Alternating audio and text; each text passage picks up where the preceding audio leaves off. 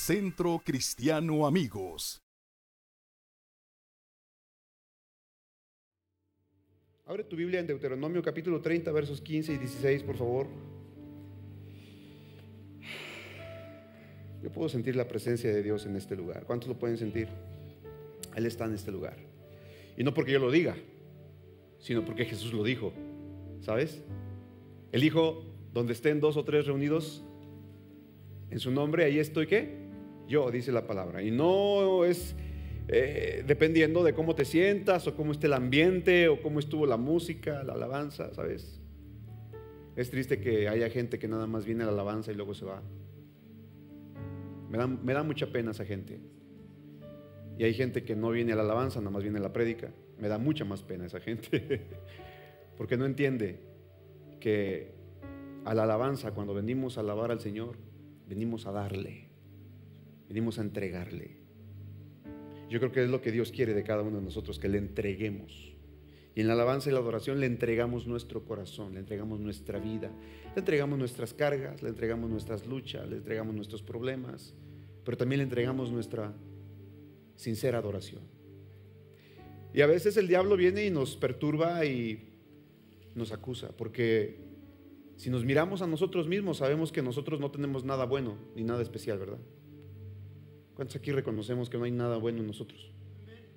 Pero sabes que cuando venimos delante de su presencia y ofrecemos adoración y alabanza, no lo hacemos en nuestro propio nombre, lo hacemos en el nombre de Jesucristo, en el nombre que es sobre todo nombre. Y por su sangre, ahora tú y yo podemos entrar hasta su presencia. Así que hoy en el nombre de Cristo Jesús ato todo espíritu de condenación, todo espíritu de culpa, todo espíritu que venga a traer carga a nuestra vida y que nos diga que no podemos alabar. De pronto el enemigo quiere venir y poner pensamientos y decirnos somos, somos unos hipócritas. Pero el enemigo no sabe que no adoramos por nuestros propios méritos, no venimos a la presencia de Dios por nuestras propias obras de justicia. Nos presentamos delante del trono de gracia por el sacrificio manifiesto en la cruz del Calvario a través de nuestro Señor Jesucristo, que derramó su sangre para que nosotros ahora pudiéramos entrar y tener libertad de adorarle. En el nombre de Jesús, toda condenación se va. Toda carga se va, toda culpa se va. Lo hecho fuera de mi vida. Quiero que digas, lo hecho fuera de mi vida. En el nombre de Jesús. Ahora respira profundo, inhala y exhala. ¿Cuántos sienten la libertad del Espíritu Santo? Deuteronomio 30, 15 al 16 dice, ahora escucha, en este día te doy a elegir. Quiero que subrayes en tu Biblia, si tienes una Biblia eh, de papel, o si es en tu celular, ahí marca esa palabra, te doy a elegir entre la vida y la muerte, entre la prosperidad y la calamidad.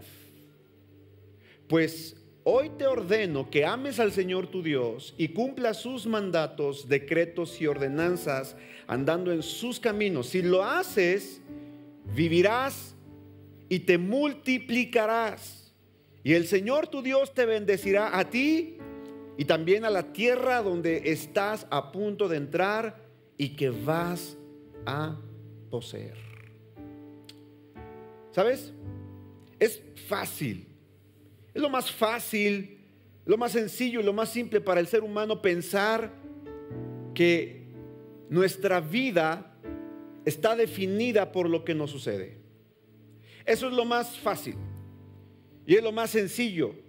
Culpar a la vida, culpar a la circunstancia, culpar la adversidad, culpar al gobierno, culpar la crisis, culpar la pandemia por todo lo malo que nos sucede. Y hoy en día, tristemente, hay personas que fácilmente culpan a la vida, culpan su circunstancia de lo que por lo que están viviendo o cómo están viviendo. Pero la verdad es que tu vida, escucha, tu vida, mi vida, no se define por las circunstancias que vivimos, sino por las decisiones que tomamos. Pudiste haber vivido una infancia terrible. Pudiste haber crecido en el seno familiar en donde no tuviste a papá o no tuviste a mamá. O tal vez los tenías a los dos, pero ninguno de los dos se interesó por ti. O tal vez ni siquiera conociste a papá y a mamá. Y creciste a la buena de Dios y creciste ahí como se pudo, como Dios te dio a entender. Y es muy fácil decir que vives como vives, que estás como estás por la circunstancia que te tocó vivir. Eso es lo más fácil. Es lo más cómodo. Martín, lo más sencillo. Decir que porque nací en esta familia, porque si hubiera nacido a lo mejor en la familia de Carlos Slim, pues otro gallo me cantaba, ¿verdad? Obviamente, bueno, ya de perdis con Bill Gates. Pero, ¿sabes? Dios te puso en donde estás, porque Él sabía que ahí, en donde estás, tú podías prosperar. Pero tu vida no la define las circunstancias, sino las decisiones que todo el tiempo estás tomando. Y te lo he dicho muchas veces, el punto en el que estás ahora es consecuencia y resultado de la decisión que tomaste ayer. Y el punto en el que te encontrarás mañana será la consecuencia y el resultado de la decisión que tomes hoy. Sí, claro, por supuesto habrá problemas, por supuesto habrá circunstancias difíciles, pero al final de cuentas tu vida la definen tus decisiones. Yo creo que ya con esto pudiéramos irnos a casa pensando y meditando esto, ¿va? Ya con esto pudiéramos irnos y, tenemos toda la semana para meditar en lo que hemos escuchado. Pero déjame desarrollar el punto. Esto es nada más la introducción. ¿Vamos bien? Es innegable que las cosas malas sucedan todo el tiempo. Es innegable, es, es inevitable. Cosas malas suceden a las personas buenas y cosas buenas le pasan a las personas malas. Y tal vez tú te preguntarás, ¿y por qué? ¿Por qué es que Dios siendo tan bueno deja que pasen cosas malas a las personas buenas? Yo no sé cuántos se han hecho esta pregunta. Yo en mi madurez, cuando era niño, me hacía esta pregunta. Pero una vez que conocí al Señor y que, y que me relacioné con Él, dejé de preguntar preguntas de este tipo. Y sabes, simple y sencillamente entendí que cosas malas le pasan a personas buenas y cosas buenas pasan a personas malas, simple y, sencillamente porque vivimos en un mundo imperfecto. Y esto no es culpa de Dios. Dios nos entregó un mundo perfecto, glorioso, maravilloso, pero fuimos nosotros los que con nuestras decisiones lo hemos arruinado. ¿Vamos bien hasta aquí? ¿Si ¿Sí, están de acuerdo con lo que estoy diciendo? ¿Están de acuerdo con la ponencia de esta noche? Entonces, es innegable que cosas malas suceden todo el tiempo. Pero también debemos de reconocer que no siempre elegimos bien. Entonces, si sumamos que ya de por sí hay cosas malas en este mundo, porque es un mundo caído, es un mundo imperfecto, le sumamos a eso que nosotros tomamos malas. ¿No escuché? Como que se te fue la voz por algún lado, malas qué? Ok. ¿Cuántos aquí reconocen que han tomado malas decisiones? Levante su mano. Mira, voy a volver a leer lo que dice Deuteronomio 30, 15 y 16. Ahora escucha, dice Dios. En este día te doy a elegir. Ya con esto, amados, ya con esta porción de la Biblia, ya con esto nos damos cuenta de que Dios desea bendecirnos, Dios desea prosperarnos, Dios tiene un plan maravilloso para cada uno de nosotros, pero al final de cuentas seremos nosotros los que decidamos la vida o la muerte, el bien o el mal. Obvio Dios tiene un plan, obvio, por supuesto, Dios es omnisciente, es decir, Él lo sabe y lo conoce todo. Él ya sabe qué decisión vas a tomar, pero no te obliga a tomarla. No sé si me estoy explicando. Porque Él es omnisciente. Él es Dios. Y Él lo sabe todo. En su omnisciencia u omniconocimiento, él ya sabe de antemano qué vas a escoger. Pero aún así, a pesar de que Él sabe que puedes escoger lo malo, aún así te da la oportunidad de hacerlo. Entonces, el tema de esta noche se llama decisiones, no circunstancias. ¿Cómo se llama el tema de esta noche? Decisiones, no circunstancias. Entonces, es innegable que hay cosas malas porque el mundo es un mundo caído. No siempre también, no siempre elegimos bien. Y otras personas muchas veces no siempre eligen bien.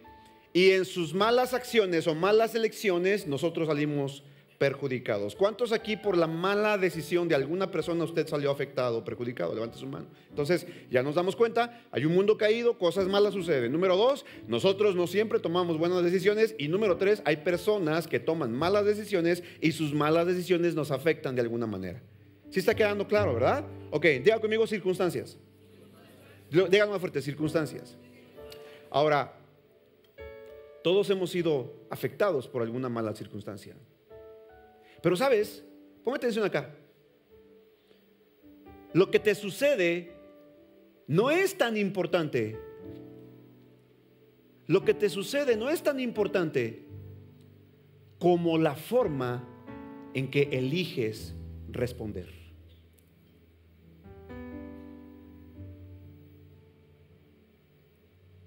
Es decir, es mucho más importante, acá, es mucho más importante que tú sepas responder correctamente ante una circunstancia adversa que evitar la circunstancia adversa. Porque no podrás evitar circunstancias adversas, pero sí podrás decidir cómo respondes ante ellas. ¿Cierto o no? La semana pasada hubo un incidente aquí en la esquina, uno de los miembros de la iglesia chocó con otra persona, se dio un encontronazo. Y, se bajaron y la persona que golpeó el otro vehículo, miembro de esta familia, miembro de esta iglesia, miembro de servidores de esta casa, y cuando se baja de su carro, porque él fue quien golpeó, se baja y se acerca con el conductor al que golpeó y le dice, ¿estás bien? El chavo se sacó de onda. Porque él no esperaba esta reacción, él esperaba que viniera esta persona y le reclamara, oye, me hijo de no sé qué, como normalmente el tapatío sabe responder. Ya, ya, ya sabe a lo que me refiero, ¿verdad? Y vaya, aquí en Guadalajara, wow, impresionante. Tiro por viaje. Y más ahí en la Choques Mateos, wow, olvídate. Y sabes, yo me di cuenta, eh, no sé, el, yo creo que Dios hasta el día de hoy me sigue hablando. Siento que Dios todavía, porque algo me dijo, asómate. Yo me, subí a la azotea, me asomé y volteé y justo en la glorietita de aquí, y ahí vi el incidente, vi que era un miembro de la iglesia. Cuando vi lo que sucedió, me bajé y corrí y fui. Y ya cuando llegué, me presenté con la persona, ¿cómo estás? ¿Todo bien? No, sí, todo bien. Ahorita ya llega el seguro. El cuate me dio tanta risa porque abrió la cajuela de su carro, sacó una silla, de esas sillas que pones en el parque se sentó y dijo, pues aquí espero al ajustador. Y yo le dije, oye, este, una disculpa, pues mira, yo soy pastor de esta iglesia, él es miembro de mi, de mi iglesia, y pues me dice, no hombre, así hasta da gusto que lo choquen a uno. ¿Sabes por qué? Porque hubo este incidente y él pudo haber reaccionado de una manera violenta como tú has visto en la calle que se reacciona, ¿verdad? Pero no, él, reaccionó de una forma tan amable que esto se convirtió en un testimonio. Pudimos dar testimonio de que aquí hay una iglesia. Digo, ay, ¿a poco aquí hay una iglesia? Ni sabía. Ah, pues bueno, te esperamos aquí el domingo. Entonces, no es importante, no es tan importante lo que te sucede, sino la forma en que eliges responder. Anótalo, por favor. Yo, yo espero que estés tomando nota de esto porque es muy importante. Algunas personas crecen a través de situaciones difíciles, pero otras personas son destruidas debido a ellas. Escucha. Personas crecen a través de situaciones difíciles, pero otras en la misma circunstancia son destruidos. Para algunas personas una mala experiencia es un obstáculo. Para otros una mala experiencia es un trampolín. ¿Cierto o no? Si tomas a dos personas y las pones exactamente en el mismo dolor, la misma circunstancia, la misma pena, una puede tener éxito mientras la otra falla. ¿Por qué? por las elecciones que hacen, por lo que eligen día a día. Entonces, no puedes controlar muchas circunstancias de tu vida, pero sí puedes controlar la manera en cómo decides responder ante ellas. Ahora, acompáñame nuevamente a tu Biblia, pero ahora nos vamos a Primera de Reyes, capítulo 17, versos 8 al 16. Recuerda que el domingo pasado te hablé un poco de esto, ¿verdad? Vamos a meditar un poco más. No sé, últimamente el Señor como que me agarra y me dice, ahí quédate, ahí estacionate. Y yo no sé si a usted le está gustando esto. A mí me está gustando, porque aprendo cosas padres, aunque sea el mismo pasaje y, la misma escritura. Pero mira lo que dice Primera de Reyes, capítulo 17, versos 8 al 16. ¿Estás listo? Los que están en internet también pueden buscar, o ahí eh, eh, en la pantalla, espero que los chicos de multimedia puedan poner en pantalla el cintillo con el texto Primera de Reyes, capítulo 17, versos 8 al 16, nueva traducción viviente. Dice la palabra de Dios, luego el Señor dijo a Elías, vete a vivir a la aldea de Sarepta que está cerca de la ciudad de Sidón.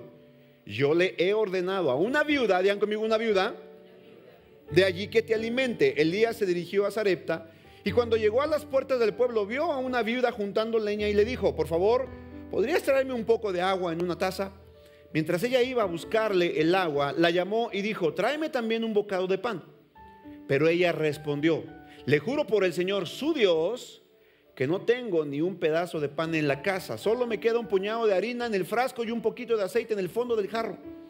Estaba juntando algo de leña para preparar una última comida. Vean conmigo, última comida. Después mi hijo y yo moriremos. Verso 13. Entonces Elías le dijo, no tengas miedo, sigue adelante y haz exactamente lo que acabas de decir, pero, digo amigo, pero, dilo más fuerte, pero, cambia tu enfoque, cambia tu prioridad, cambia tu objetivo. Haz exactamente lo mismo que ibas a hacer pero ahora con un enfoque diferente. Es lo que le está diciendo el profeta, ¿cierto o no?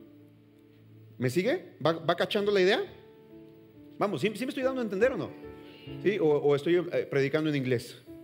¿Sí? Ok, va. Entonces, ayúdeme por favor respondiendo cada vez que yo haga una pregunta. Entonces, Elías le dijo, no tengas miedo, sigue adelante y haz exactamente lo que acabas de decir, pero primero cocina un poco, para, un poco de pan para mí, luego con lo que te sobre, prepara la comida para ti y tu hijo. Digo amigo, con lo que te sobre.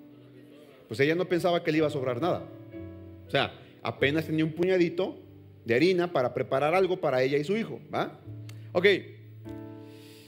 Verso 14, pues el Señor Dios de Israel dice, y aquí viene lo interesante, siempre habrá harina y aceite de oliva en tus recipientes hasta que el Señor mande lluvia y vuelvan a crecer los cultivos. Así que ella lo hizo, ella hizo lo que Elías le dijo. Y ella, su familia y Elías comieron durante muchos días. Siempre, digan conmigo siempre, había suficiente harina y aceite de oliva en los recipientes, tal como el Señor lo había prometido por medio de Elías.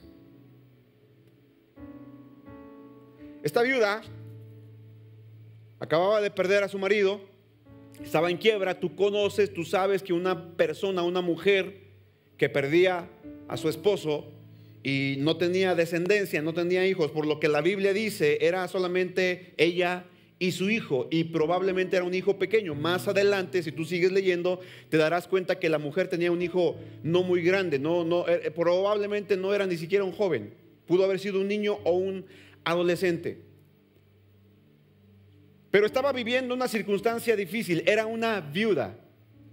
Ahora, no puedes evitar situaciones difíciles en tu vida, pero puedes elegir si esas cosas te amargan o te hacen una mejor persona. Sí, sí me estoy explicando, ¿no? Sí estamos poniendo atención. Ahora, Quiero desarrollar por lo menos tres cosas importantes cuando tú miras tu circunstancia en lugar de mirar a Dios. Número uno, escucha, cuando le crees a tus circunstancias, tu circunstancia es la que te define. Verso 9, mira lo que dice. dice el verso 9, vete a vivir a la aldea de Zarepta que está cerca de la ciudad de Sidón, yo he ordenado a una viuda, ¿a una qué? Viuda. Entonces, la circunstancia de esta mujer fue que se quedó sin marido. Y esto la definía como una mujer viuda, porque su circunstancia la llevó a esto. Ahora, no puedes evitar tragedias, pero sí que éstas determinen el rumbo de tu vida. Puedes haber quedado viudo, pudiste haberte divorciado, tal vez te pudieron haber despedido o estás sin trabajo, probablemente estás en bancarrota, pero hey, eso no es lo mismo, escucha, no es lo mismo estar derrotado que ser un derrotado. Definitivamente no es lo mismo. No es lo mismo estar en una situación de escasez a ser una persona escasa. No es lo mismo estar enfermo que ser un enfermo. No es lo mismo haberte divorciado que ser un divorciado. No es lo mismo haber fracasado que ser un fracasado. No es lo mismo, definitivamente, amados, no es lo mismo. Estar derrotado, escucha, habla de un momento, solamente de un tiempo en tu historia. Estar derrotado habla de un proceso. Estar abandonado, estar en bancarrota, estar quebrado, estar sin dinero, estar despedido, estar enfermo, solamente habla de un momento, de un proceso en tu vida. Pero ser derrotado habla de una condición de tu corazón. Entonces una derrota no te define, un divorcio no te define, una muerte no te define, un despido no te define, lo que te define es lo que hay en tu corazón.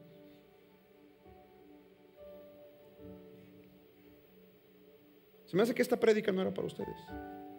¿Alguien está recibiendo? ¿Cuántos están recibiendo palabra? Puedes haberte quedado sin empleo. Te puede, te pudo haber dejado tu esposa, tu esposo. Pero eso para nada te define.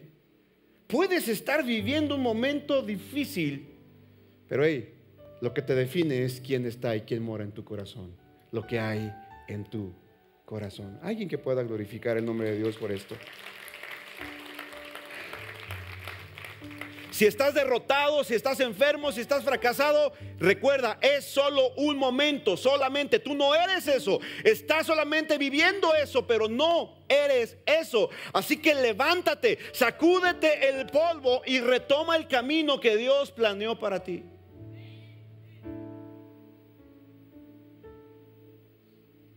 No dejes que tus circunstancias te definan.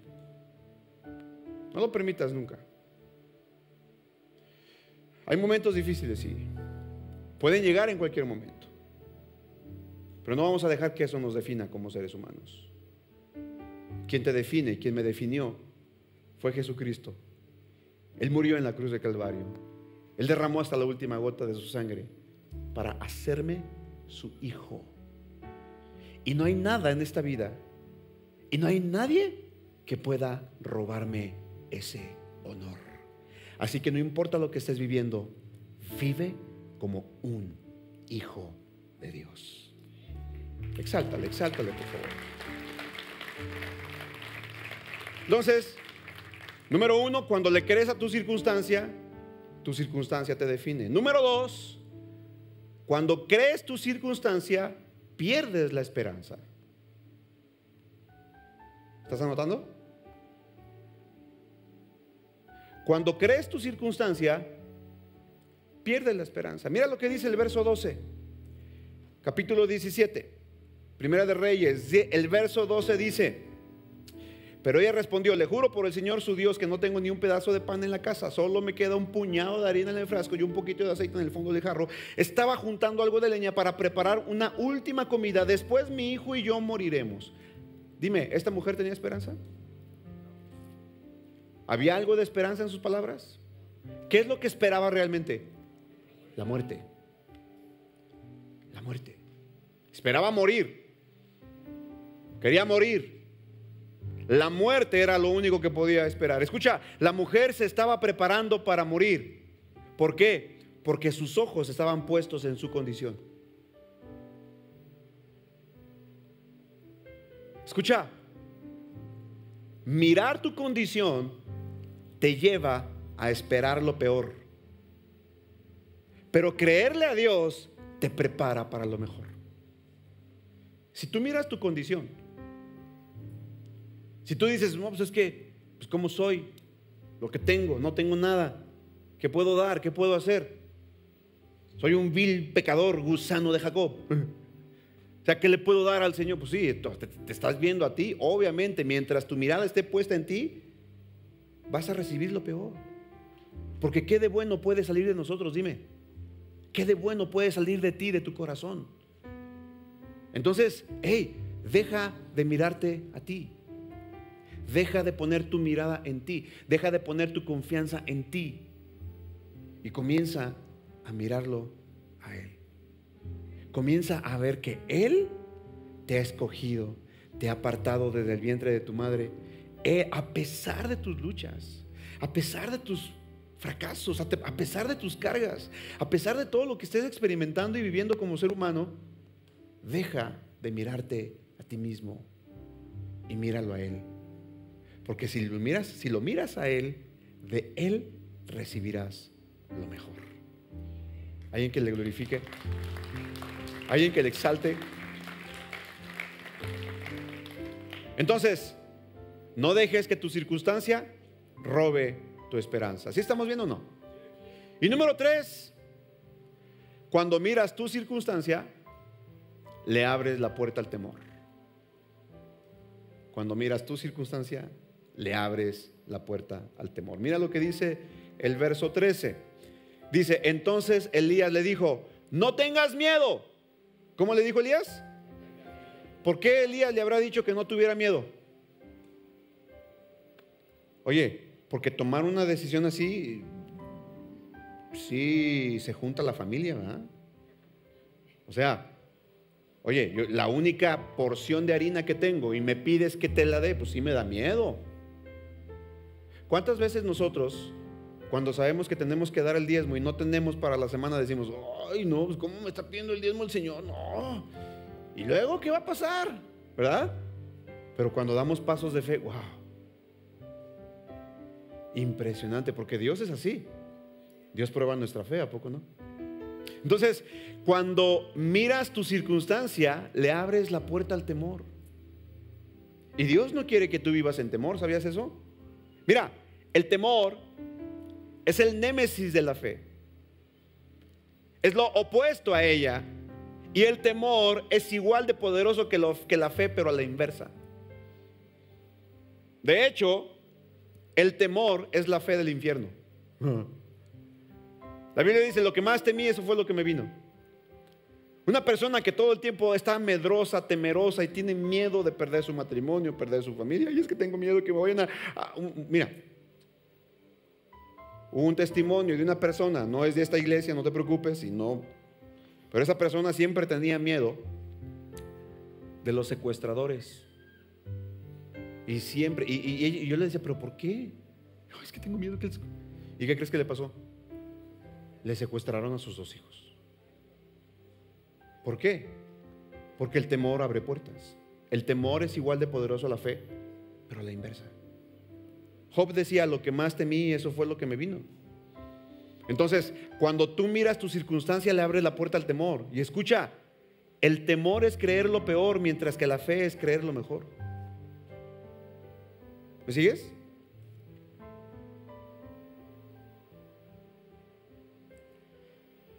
Segunda de Timoteo 1.7 dice, pues Dios no nos ha dado un espíritu de temor y timidez, sino de poder, amor y dominio propio.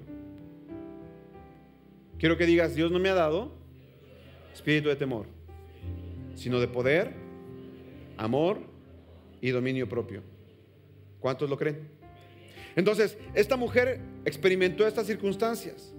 Y el experimentar esas circunstancias, número uno, La estaban definiendo como una viuda. Número dos, su circunstancia le estaba haciendo perder la esperanza. Y número tres, mirar su circunstancia le estaba abriendo la puerta al temor. Pero conocemos la historia, ¿verdad que sí? ¿Cómo salió esta mujer de ahí? Pregúntame, pastor, ¿cómo le hizo para salir de ahí? Qué bueno que me preguntas. ¿Quieres saber cómo le hizo? ¿Cuántos quieren saber antes de irnos? ¿Me regalan otros cinco minutos más? Ok, pasos para salir adelante. Estos pasos son bien importantes. No importa en dónde estés en este momento. A lo mejor estás batallando en tu matrimonio. A lo mejor estás batallando en tu salud. A lo mejor estás batallando en tus finanzas. Estás batallando en cualquier área de tu vida. Pero ¿cuáles son los pasos que debemos de seguir? Que debemos de dar para poder continuar adelante hacia el propósito y la asignación que Dios tiene para nosotros. El primer paso, escucha, es levántate de donde estés. Levántate de donde estés. Si estás en la miseria, levántate. Si estás en la llorona, levántate. Si estás en la quejadera, levántate. Si estás en la autoconmiseración, levántate. Si estás flagelándote todo el tiempo, ay, por mi culpa, por mi culpa, levántate. No importa en dónde estés en este momento, de donde estés, decide levantarte. Hay gente que está tan deprimida que no puede levantarse ni de la cama. Bueno, hoy te estoy hablando en el nombre de Cristo Jesús. No importa tu condición, no importa la circunstancia en la que estés, levántate. ¿Quieres seguir adelante? ¿Quieres continuar con la asignación de Dios para tu vida? ¿Quieres llegar a la meta? ¿Quieres llegar a tu destino? Pues parado, estancado, atorado en tu circunstancia, no lo lograrás. Pero hoy da el primer paso y levántate.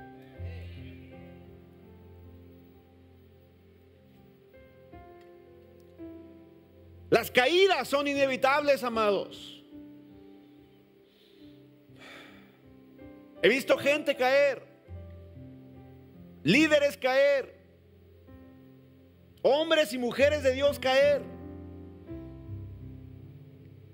siervos de Dios caer. Amados, el, problema no es la caída, el problema es quedarse tirados.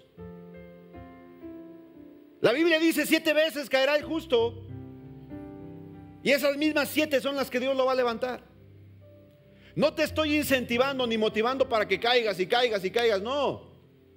Te estoy animando para que si te sientes caído y derrotado, hoy te levantes de donde estés. No esperes a que el enemigo cuente una, dos, tres y vencido. No. Levántate de donde estés. Mira lo que dice el verso 15. Así que ella hizo lo que Elías le dijo. Ella hizo lo que Elías le dijo. Y ella, su familia y Elías comieron durante muchos días. Para hacer lo que Elías le dijo, ella tuvo que qué? ¿Tuvo que qué? Vamos, ¿tuvo que qué? Ey, no te quedes tirado en tu conmiseración. No te quedes lamentando de tu pérdida. No te quedes lamentando de tu frustración, tu abandono, tu tristeza. No te quedes lamentando tu despido. No te quedes lamentando tu divorcio. No te quedes lamentando tu pérdida. No. Dios no quiere que te quedes ahí llorando todo el tiempo como la muñeca fea. Ahí en un rincón. Chille chille por lo que te pasó. Ay, es que me dejó. ¿Por qué llora, hermana? Es que me abandonó. Pues ya su esposo tiene 20 años que la dejó. Ay, sí, pero me sigue doliendo. Levántate. No, no, no me estoy burlando de nadie, créemelo, lo, digo con mucho respeto. Pero en verdad es terrible. Hay gente que sigue postrada en su circunstancia de hace 20 o 30 años. No es posible. No es posible. ¿Quieres que Dios venga y te levante? No, vas a ser tú quien te levantes. Es tu decisión. Digan conmigo decisiones. Dígalo más fuerte, decisiones. ¿No qué? No circunstancias. A lo mejor la circunstancia te llevó a donde estás, pero será tu decisión la que te saque de ahí. Entonces levántate. Número uno, ¿qué? Levántate. Las caídas son inevitables, pero quedarse en el piso es una decisión. Número dos, lo segundo que tienes que hacer si estás en una circunstancia adversa Mira lo que dice el verso 15, nuevamente el verso 15. Así que ella hizo lo que Elías le dijo. Número dos, lo siguiente en medio de tu circunstancia es que tienes que creer la palabra de Dios. Cree la palabra de Dios. Si hay algo seguro en este mundo es Dios y su palabra. Mateo 24, 35 dice, el cielo y la tierra desaparecerán, pero mis palabras no desaparecerán jamás. Así que, si quieres asegurarte de algo, asegúrate de estar firme en la palabra de Dios. Porque la palabra de Dios es lo que nunca pasará. El cielo y la tierra pasarán, pero la palabra de Dios jamás pasará. Así que no hay nada más seguro que creer la palabra de Dios. Alguien que glorifique su nombre y le exalte. Y número tres, póngase en pie, por favor. Ya terminé. ¿Cuántos dan gracias a Dios porque el pastor está aprendiendo a predicar cortito? Estoy dando testimonio a los pastores de esta casa para que aprendan lo mismo, muchachos. ¿Eh? Muchachos. Porque luego me predican dos horas, imagínense. No, no se crea, no se crea. Vamos a, vamos a predicar, como dijo el dermatólogo, al grano. Número tres, obedece la instrucción que Dios te da. Ya conmigo, obediencia. Mira lo que dice Deuteronomio 30, 15 y 16. Pues hoy te ordeno que ames al Señor tu Dios y cumplas sus mandamientos, decretos y ordenanzas, andando en sus caminos. Si lo haces, vivirás y te multiplicarás, y el Señor tu Dios te bendecirá a ti y también la tierra donde estás a punto de entrar, que vas y que vas a poseer. Entonces, lo tercero para salir de tu circunstancia adversa es obedece la palabra, la instrucción que Dios te da. Entonces, no sé a cuántos les sirven estos tres pasos para seguir adelante en su vida. ¿A cuántos les sirven? Independientemente de tu circunstancia, independientemente estás atravesando un problema matrimonial, estás enfrentando una, una, enfermedad, estás en medio de un proceso legal, lo que sea, estos tres pasos te van a ayudar. Número uno, no te quedes, no te quedes tirado, levántate. Ahí donde estás, levántate. Número dos, crea la palabra de Dios, no le creas a la circunstancia. Y número tres, obedece la instrucción que Dios te da. Escucha, esto nos lleva a obedecer, nos lleva a tener fe, ¿verdad que sí? Escucha esto. La fe, la fe, Richie, no niega la circunstancia, pero no se sujeta a ella.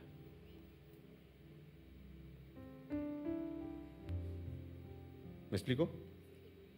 Tener fe no es decir, ay, no pasa nada, no está pasando, no cierro mis ojos, no veo, no pasa. No. Tener fe es decir, esto está pasando, pero esto va a pasar.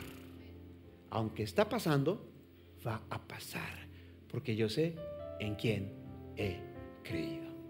Alguien que pueda glorificar el nombre de papá. Alguien que le pueda exaltar.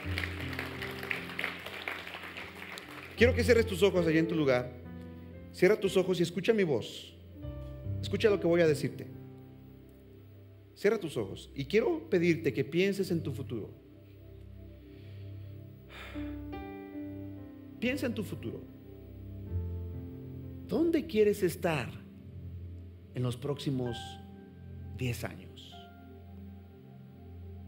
Cierra tus ojos y mírate. ¿Dónde quieres estar en los próximos 15 años? Si es que Cristo no viene antes, que por supuesto yo creo que ya viene pronto. Cierro mis ojos y yo creo que voy a estar en los próximos 10, 15 o 20 años en la presencia de Dios. Hey, no conozco a todos de manera profunda, pero lo que sí puedo decirte, aunque no te conozca, solamente dime lo que estás eligiendo en este momento y te diré en dónde estarás en los próximos años. Porque las elecciones que hagas hoy determinarán dónde estarás mañana. Así que hoy elige buscar a Dios. Hoy elige servir a Dios. Hoy elige a Dios. La gente sabia siempre está preguntando, ¿qué necesito hacer hoy para llegar a donde necesito estar mañana? La gente sabia pregunta, ¿qué tengo que hacer hoy para estar donde quiero estar mañana. Los necios dejan la vida pasar y viven la vida como caiga, como venga. Pero los sabios dicen, "Mm, yo no me quiero ver aquí en la misma posición los próximos 10, 15 o 20 años. ¿Qué necesito hacer entonces a partir de hoy para llegar a mi destino? Y hay algo que tú y yo podemos empezar a hacer. Y lo que tenemos que empezar a hacer es escuchar y obedecer la palabra de Dios. Eso es lo más seguro. Pues dice el Señor, yo te ordeno que ames al Señor tu Dios. Lo mejor que puedes decidir hacer hoy es amar al Señor con todo tu corazón. Padre, esta noche he entregado tu palabra.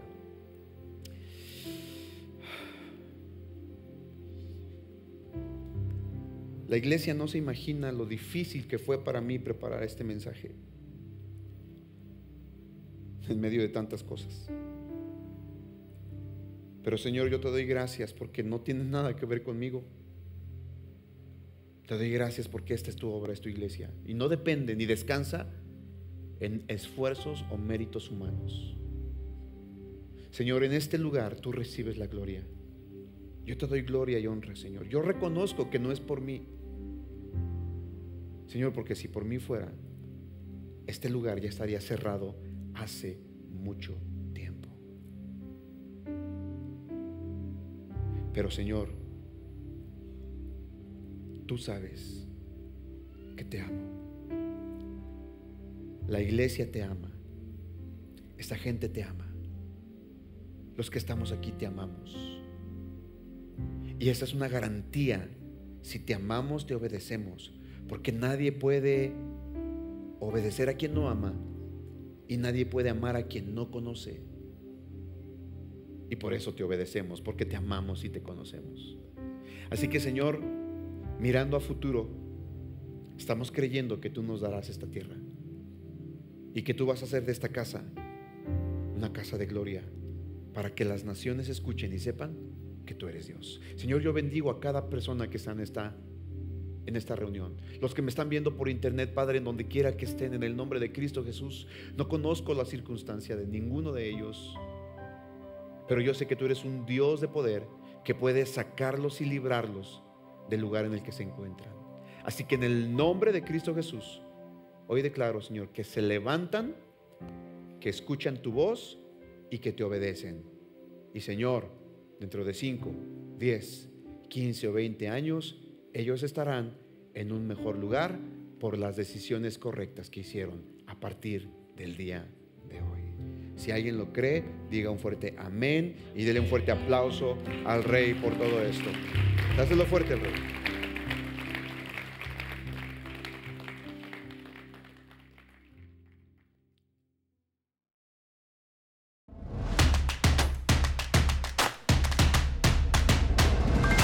Centro Cristiano Amigos.